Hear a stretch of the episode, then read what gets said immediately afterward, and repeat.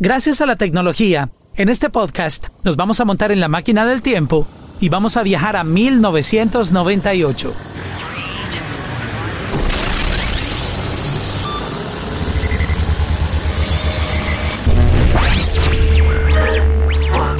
Así sonaba Luis Fonsi con Si tú quisieras. Si yo pudiera abrirte en dos mi corazón. Ahora vamos a pasar al año 2000 comenzando el milenio y lo vamos a escuchar con un pedacito de Imagíname sin ti. Imagíname sin ti. Así sonaba Luis Fonsi en el año 2005. Quiero hoy. Quiero abrirle el corazón una ventana. Así sonaba en el 2008. Aquí estoy yo. Abriéndote mi corazón. Y así suena ahora. Despacito. Quiero respirar tu cuello despacito. Es posible que te quiera como yo. No eres tú, no eres tú, no eres tú, soy yo. Yo tengo lo que tú buscas. Poseedor de una impresionante voz, es ahora uno de los artistas latinos más importantes a nivel global. Despacito, lleva más de 19 certificaciones multiplatino y ha roto récords en la industria sin precedentes. Fonsi ha puesto al mundo entero a cantar en español y ha redefinido el sonido del nuevo pop latino, conectándolo con la nueva generación de fans de la música. Por todo esto y mucho más, podemos decir que Fonsi no se da por vencido. Soy Mauricio Londoño. Acompáñame en este podcast, detrás de la música de Luis Fonsi. Este es un podcast original de la música. La música podcast. Hoy tenemos al que reinventó el Latin Pop a nivel global. Mira eso. Estoy yendo muy, muy, me po- gustó muy bajito. eso. No, no, no, me gustó, me gustó. Para mí tú eres quien reinventó el Latin Pop. Bueno, hay que reinventarse todos los días. Es admirable lo que has hecho, Luis Fonsi, por la industria, por la cultura latina. Reinventaste el Latin Pop. Muchas gracias, muchas gracias por eso. La verdad es que eh, en la vida hay que siempre dar pasos hacia adelante y uno no se puede quedar en el mismo lugar. Uno tiene que buscar la manera de, crecer, de evolucionar. Y, yo siento que, el, pop es un género que está en movimiento constante. Todo el tiempo siempre está influenciado eh, por lo que está pasando en ese momento. Y me di cuenta, y no me puedo llevar todo el, todo el crédito por esto, pienso que soy uno de, de muchos, nos dimos cuenta que, que el, el género urbano, por ejemplo, el género latino, el género tropical, eh, el género dance, eh, estaba influenciando mucho a lo que es el, el pop. Entonces busqué mi manera de, sin perder mi esencia eh, y mi manera de escribir canciones y mi manera de cantar, de evolucionar un poco. Me rodeé de gente muy talentosa. Eh, hice y seguiré haciendo colaboraciones con gente que admiro. eh, y creo que la música latina, el pop latino, eh, está en su mejor momento. Está estrenando nueva canción con Osuna. Ya hablaremos un poco de, de este nuevo single que a propósito está espectacular. Vengo de, de escucharlo como siete veces el día de hoy. Muy bien. Pero enfoquémonos un poco en, en los inicios de tu carrera que quiero compartirlo con mucha gente que, que ha estado siguiendo este podcast y les agradecemos por escucharlo, donde nos enfocamos en la historia del artista y también obviamente en los planes que tiene en el momento. ¿Cómo comenzaste tú en, en la industria? Eh, vamos a devolvernos un poco en el tiempo. Yo, eh, mis primeros pasos fueron, yo estudié música en la universidad, estudié música clásica, eh, porque era el único bachillerato de música que ofrecían. Yo eh, admiro y aprecio la música clásica, pero sabía que no, no era lo que quería hacer por el resto de mi vida. Sabía que vocalmente em, mi instrumento no estaba construido para hacer música clásica todos los días. Yo era muy inquieto, a mí me gustaba el, el rock, me gustaba el pop, me gustaba la salsa, pero sí, sí quería educarme, prepararme, eh, aprender a escribir canciones, a poder hacer mis propios arreglos, a poder producir mis, propios, eh, mis, mis propias canciones.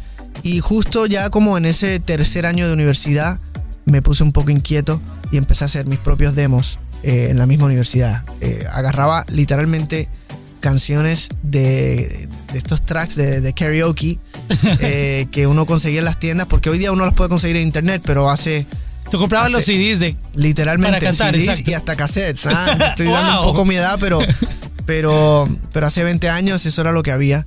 Eh, y también empecé a producir mis propias canciones y escribirlas.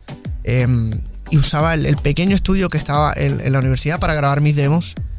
Y ahí fui poco a poco como que enseñándose a la gente de la industria, que en aquel entonces era el amigo del vecino, del tío, del primo, del que conocía al amigo de mi papá. Ya sabes, una de esas locuras que trabajaba en una disquera, que pues, ahí tocando puertas.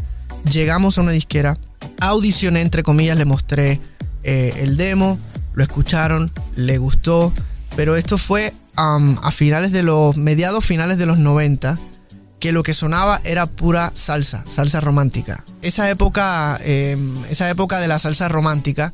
Em, Gilberto, Santa Rosa. Eh, sí, sí, no, Gilberto lleva muchos años, pero, pero estaban buscando como que firmar a cantantes oh, jovencitos que cantaban como pop, medio salsa. A lo, a lo Jerry Rivera era el mejor ejemplo.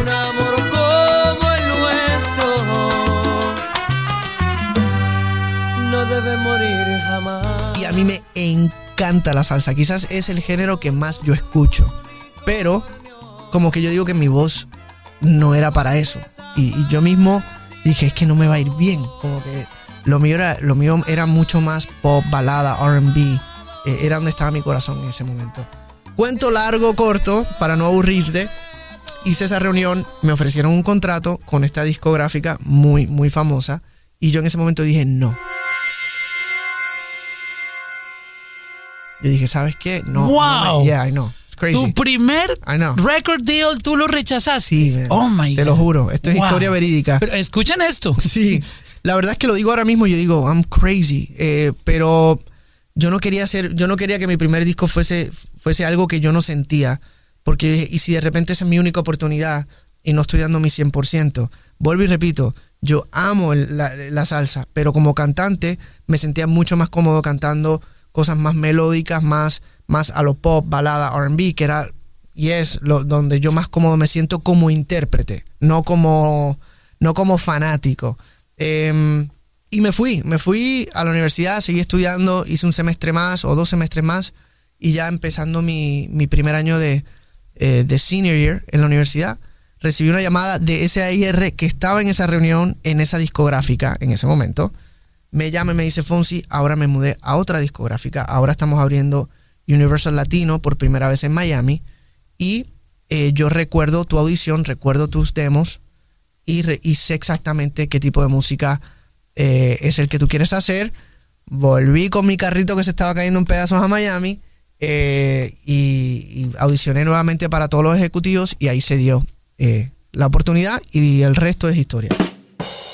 Este es un mensaje para las personas que de pronto creen que tienen que cambiar su formato o dejar de creer en lo que creen. Sí. Porque tú quisiste seguir tu creencia en lo que tú creías que era bueno y por eso tomaste la decisión que no debió haber sido fácil rechazar un, record deal que era digamos, el sueño de todos los artistas, sobre todo en la época que estás hablando, que era lo, más importante que un artista podía conseguir era ser firmado por, por una disquera. Sí, totalmente. En esa época eh, antes de, YouTube, antes de tener todas estas plataformas para uno darse a conocer, eh, básicamente la única manera de uno poder grabar un disco era firmando un contrato con una disquera. Hoy día hay, hay muchas más opciones, uno se puede lanzar como independiente, hay muchas más plataformas, pero en esa época esa era la única manera. Y yo la verdad, que ahora mismo lo digo y no lo puedo creer, dije que no porque estaba muy seguro de quién era y, y estaba muy seguro de lo que podía dar y de lo que sabía hacer y de lo que no sabía hacer, eh, ¿me entiendes? Entonces yo creo que eso es algo,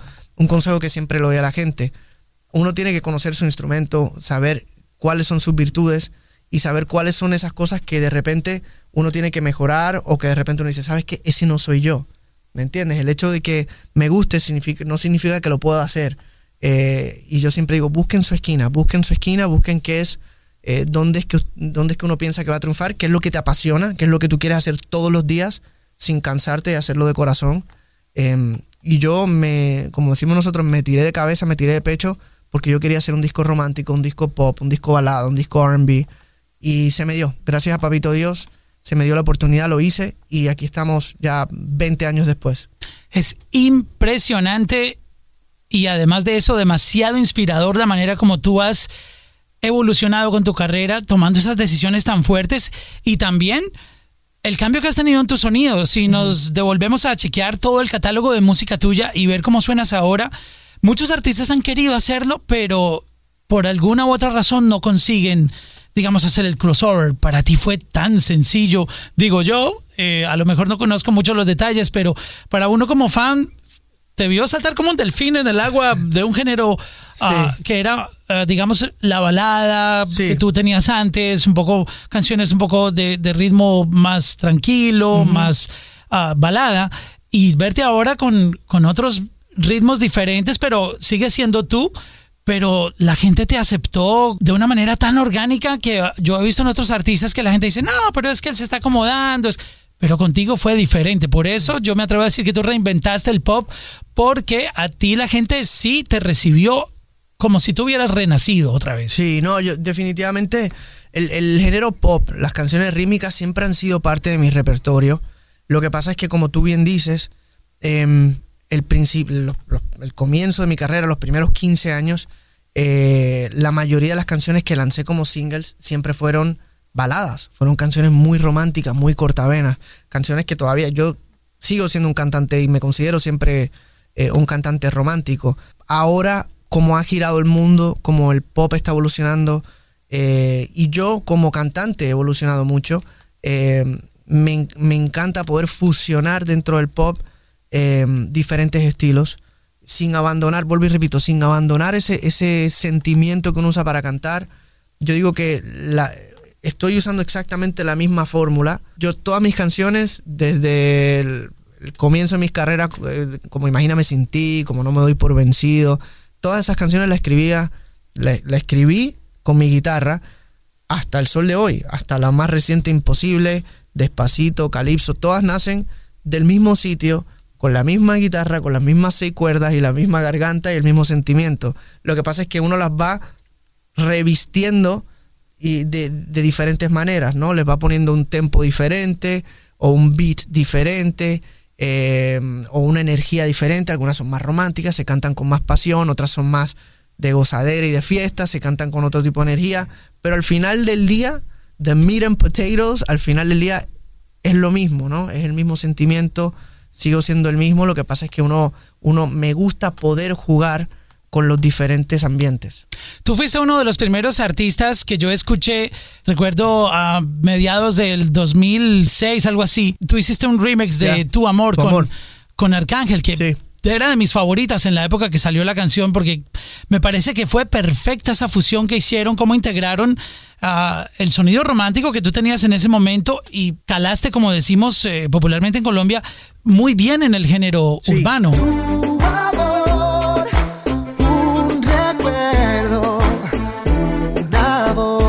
Siempre he sido fanático del género urbano. Mucha gente no sabe que yo he hecho ya muchas colaboraciones.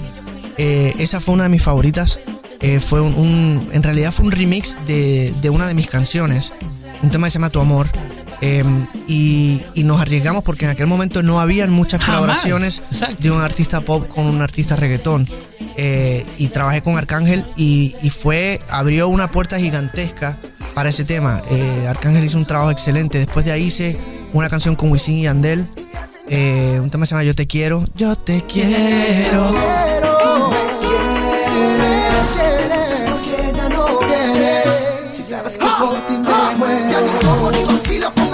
Ese también fue, fue buenísimo. Después de eso, por ahí como el 2008-2009, eh, hice una canción con Dari Yankee para su disco. Eh, se me olvidó ahora mismo el, eh, una oportunidad. ¿sí? solo te pido, eh, un tema un poco más, em, más RB hip hop. Eh, y he, tenido la oportunidad de, colaborar con muchos artistas eh, del género urbano y ahora pues obviamente em, con Despacito nuevamente trabajo con, con DY. Oh, ya, me está gustando más de lo normal. con, ahora con Osuna, em, con Wisin hicimos una versión de Corazón en la Maleta que fue increíble.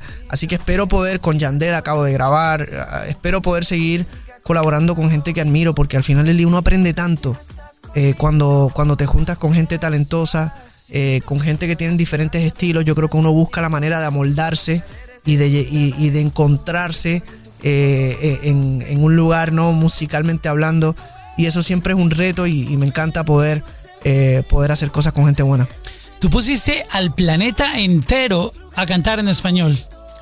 Gracias, pusimos. ¿Te imaginaste que algún día, en, medio de tus sueños como artista, eh, ibas a, a, ser la persona que iba a llevar nuestro idioma a todo el globo terráqueo?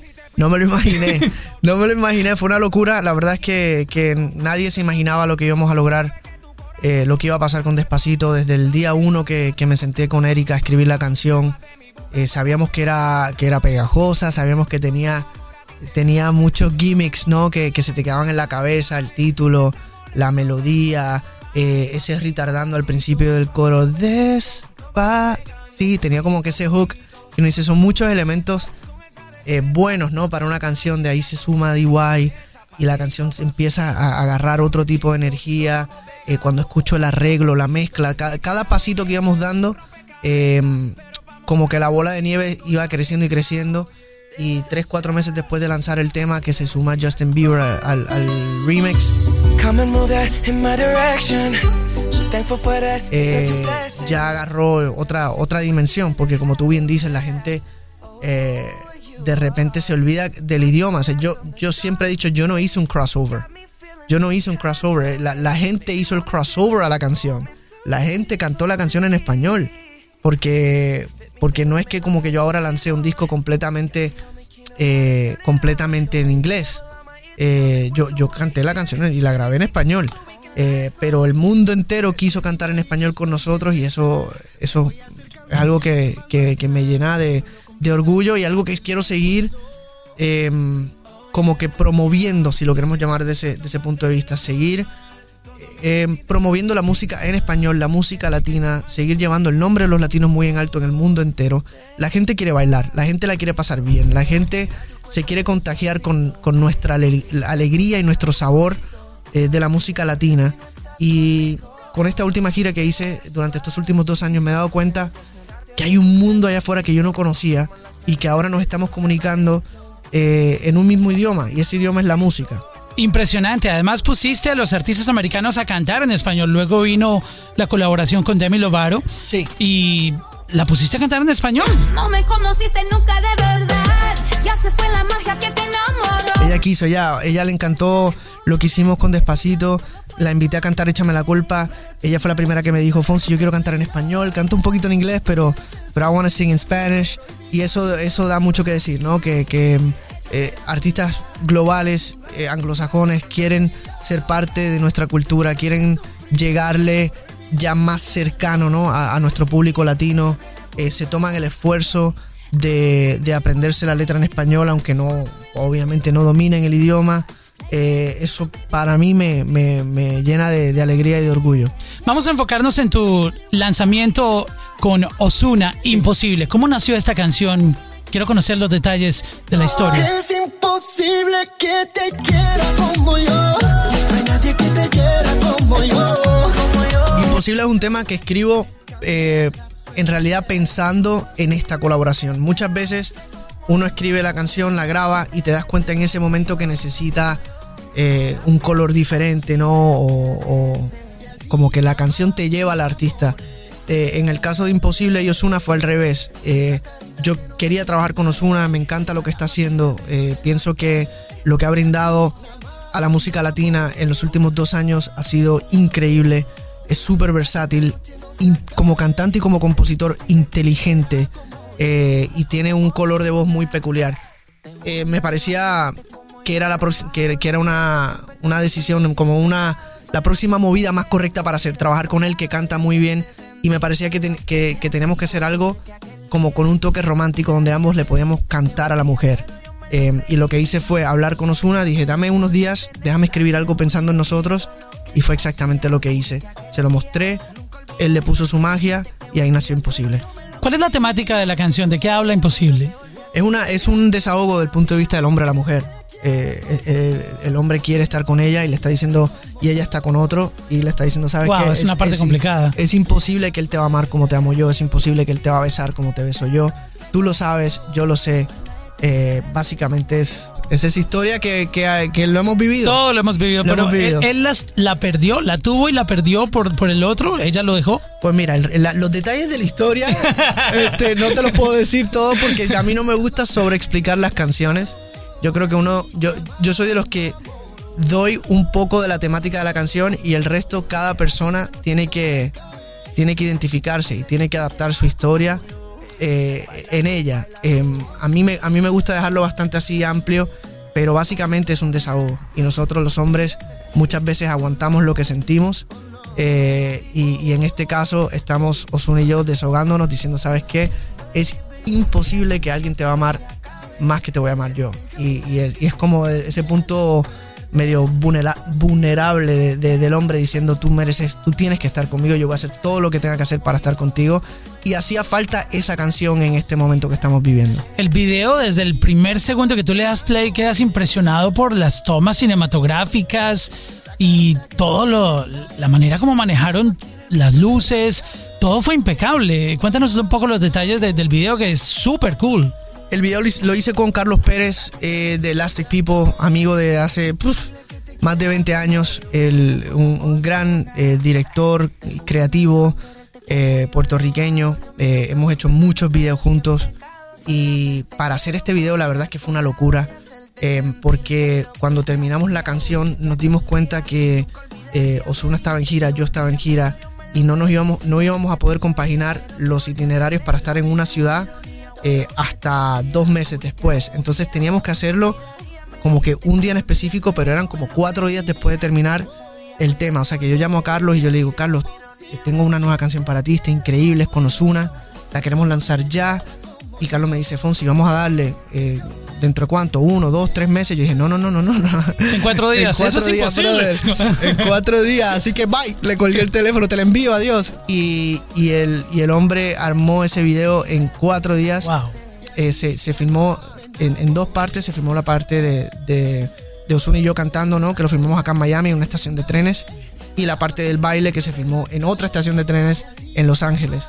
Eh, pero, pero Carlos y todo su equipo hicieron magia y, quedó increíble. Me encanta que te haya gustado porque creo que hizo un trabajo excelente con, con las luces y parece que estamos en una estación de tren en, en alguna ciudad europea eh, y, la realidad es que estamos aquí. wow, de verdad que el video es impresionante. Sí. Pues Luis Fonse, muchas gracias por estar con nosotros. Sabemos que tu tiempo es limitado. Quisiera poder seguir conversando contigo o espero en una próxima oportunidad tener un poco más de espacio porque hay, hay muchas cosas chéveres para seguir hablando contigo, pero tienes una agenda apretada el día de hoy, entonces vamos a dejarte para que continúes y quiero agradecerte por estar aquí en la Música Podcast. Muchísimas gracias por la invitación, gracias a toda mi gente que me está escuchando, gracias por escuchar mi música. Sin ustedes no hay no hay nada. Sin ustedes sí que es imposible, así que un beso bien grande. Espero que sigan disfrutando de de todas estas canciones y gracias a ti, bro.